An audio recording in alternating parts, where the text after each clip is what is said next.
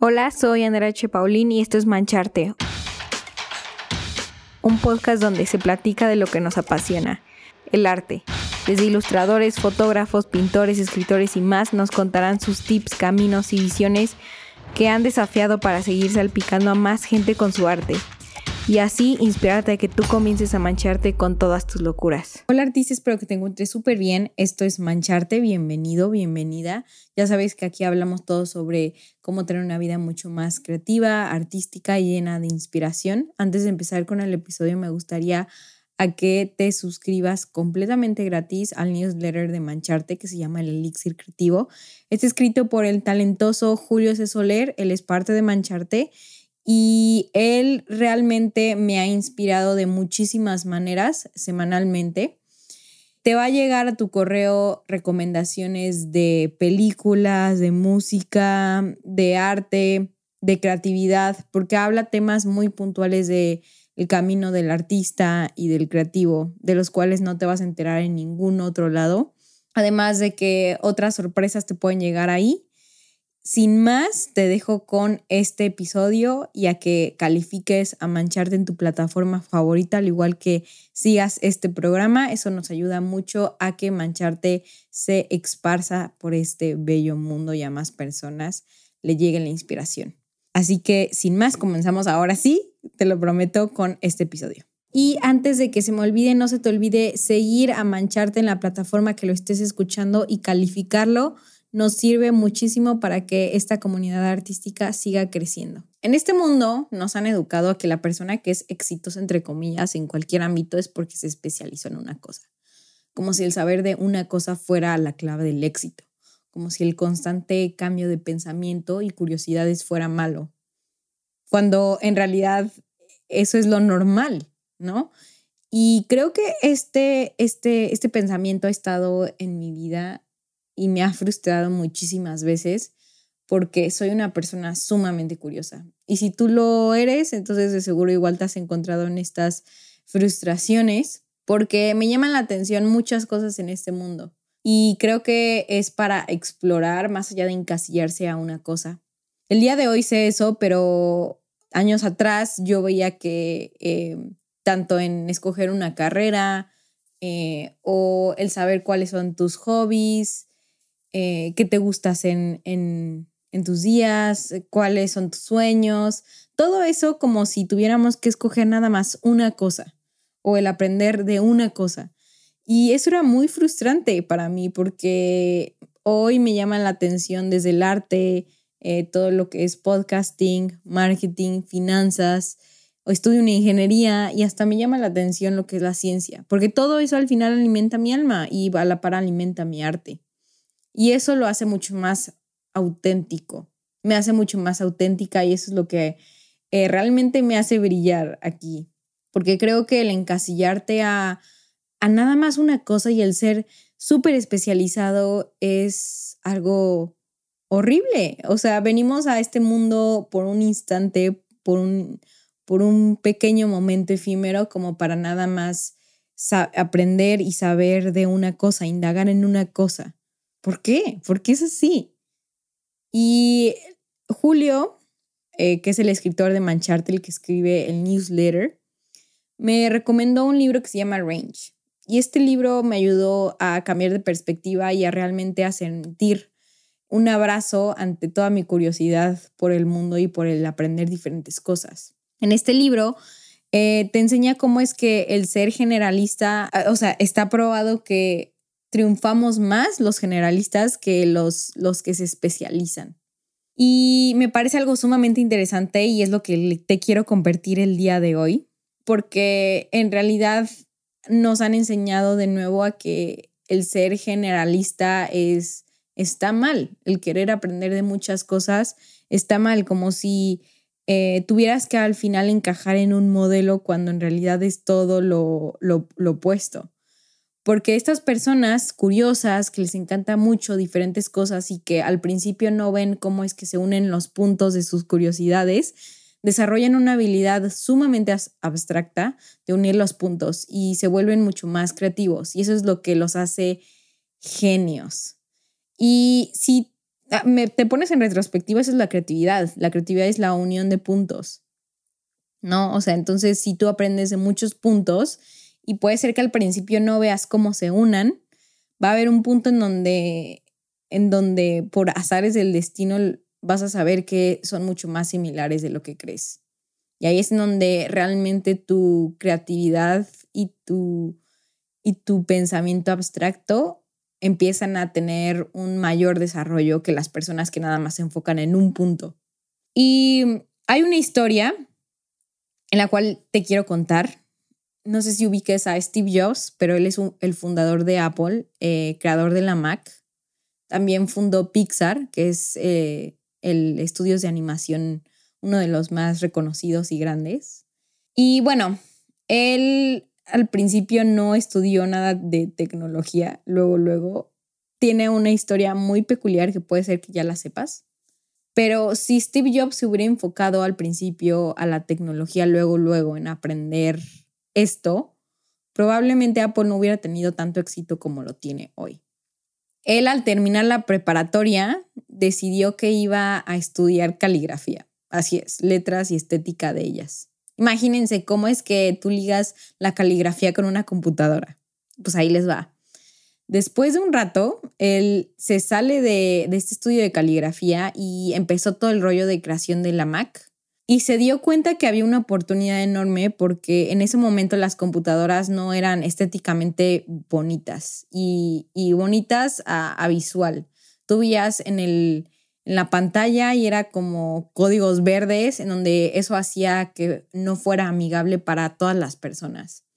Y no había ningún diseño que lo hiciera mucho más simple todo. Entonces Steve vio que podía implementar lo que sabía de caligrafía y lo que había aprendido en una computadora para tener más diseño. Y gracias a eso, gracias a que implementó todo lo que había aprendido de la caligrafía, eso fue lo que Mm, impulsó a la Mac y a que hoy relacionáramos la marca de Apple con el diseño. Entonces, imagínense, o sea, ¿quién no hubiera pensado que el estudiar caligrafía era uno de los factores claves para que una marca de tecnología pudiera sobresalir?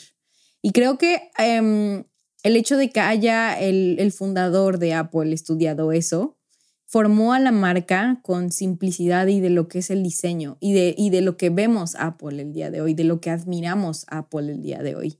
Entonces, a veces por pequeños puntos que uno no crea que se unen, se van a unir. Porque es como si a veces tus curiosidades eh, sepan más de ti. O sea, quiere decir que son cuando tienes una curiosidad acerca de algo y creas que no se unen con lo que estás haciendo, es porque creo que es tu intuición que te está llamando, que te está llamando del futuro, que te dice, hey, es por aquí el camino, confía en mí. Y es lo mismo que en la parte del arte, no, no es necesario que seas perfecto en una técnica artística. Por ejemplo, en acuarela y ya no te permitas experimentar con, con óleo o con carboncillo o que quieras de la nada aprender un instrumento musical te encuentro un poco más acerca de mi historia, eh, así como me llaman mucho la atención diversas cosas eh, en el mundo como más, más de creatividad y de ideas em, como eh, de diferentes temas. Dentro del arte así, así es.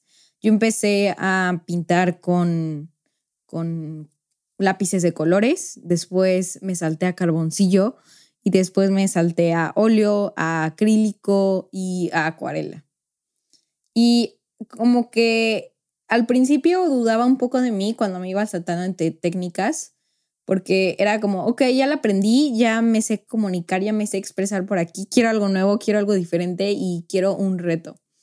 Y el hacer esto eh, me llevó, por azares del destino, a cambiar hacia la ilustración digital, que todo es de pintar con una tableta Wacom y en Photoshop. Y a la par, este, me llamó igual la fotografía y el autorretrato, así que lo seguía haciendo. Yo pintaba eh, tanto análogo como digital, pero también me hacía retratos y de alguna manera eh, mi camino fue para allá. No sabía para dónde me iba a llevar mis curiosidades, pero las seguí hasta que un día tuve una chispa y me tomé un retrato y como que vi, la vi en mi computadora cuando ya la iba a editar en Lightroom y dije, algo le falta aquí, algo le falta.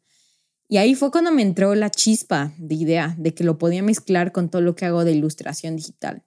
Y el día de hoy fue algo que me abrió la cabeza completamente porque eso hizo que, em, no sé si existe y tengo un nombre muy peculiar, em, esa técnica de mezclar fotografía con ilustración digital, pero me ha llevado a poderme expresar de la manera más auténtica que soy yo, porque me encanta como todo el mundo surreal y con la fotografía yo me puedo, yo encuentro un espacio en, la, en el que yo me pueda ver y en el que yo pueda aceptar mis sentimientos y con la ilustración digital hace que em, pueda pintar cosas muy surreales y eso vuele mi imaginación y y, que me pueda transformar en diferentes personajes. Ustedes pueden ver este tipo de fotografías en mi Instagram, que se llama Andrea, me llamo Andrea H. Paulina, ahí lo pueden ver. Em, y el punto es que el, si no hubiera cambiado de técnica, no hubiera jamás encontrado la técnica que más eh, mi alma se puede expresar, en la que más pueda tener esta satisfacción y gozo de mi alma si me hubiera quedado y me hubiera estancado eh, nada más en una y no me hubiera permitido explorar nuevas cosas.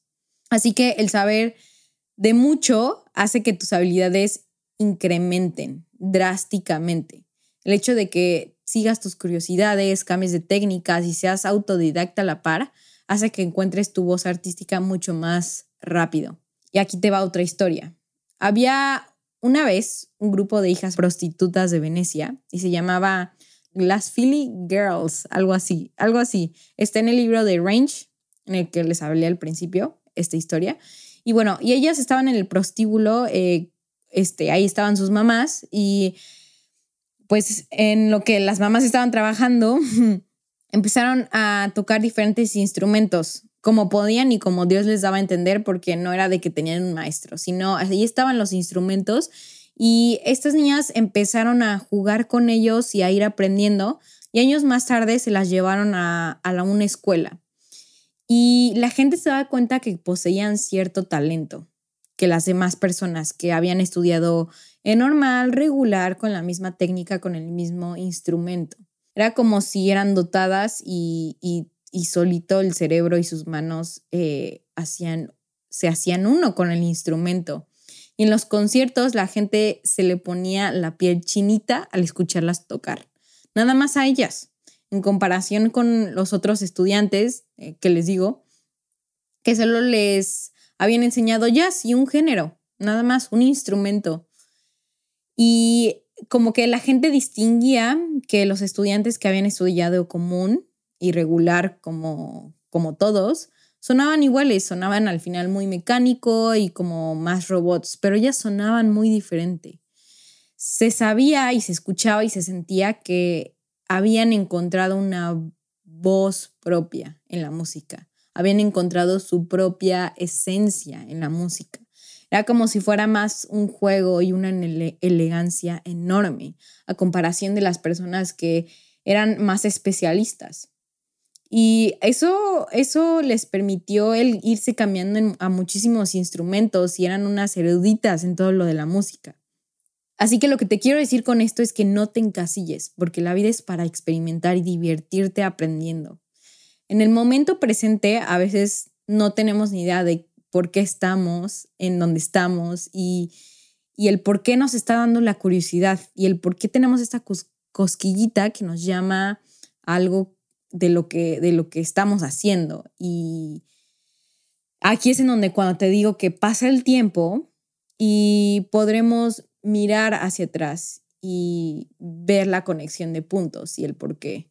La conexión de puntos es cuando tú miras al pasado y ves, ah, es que si no hubiera yo aprendido esto, si yo no me hubiera aventado esto, yo no hubiera pasado esto y no estuviera aquí.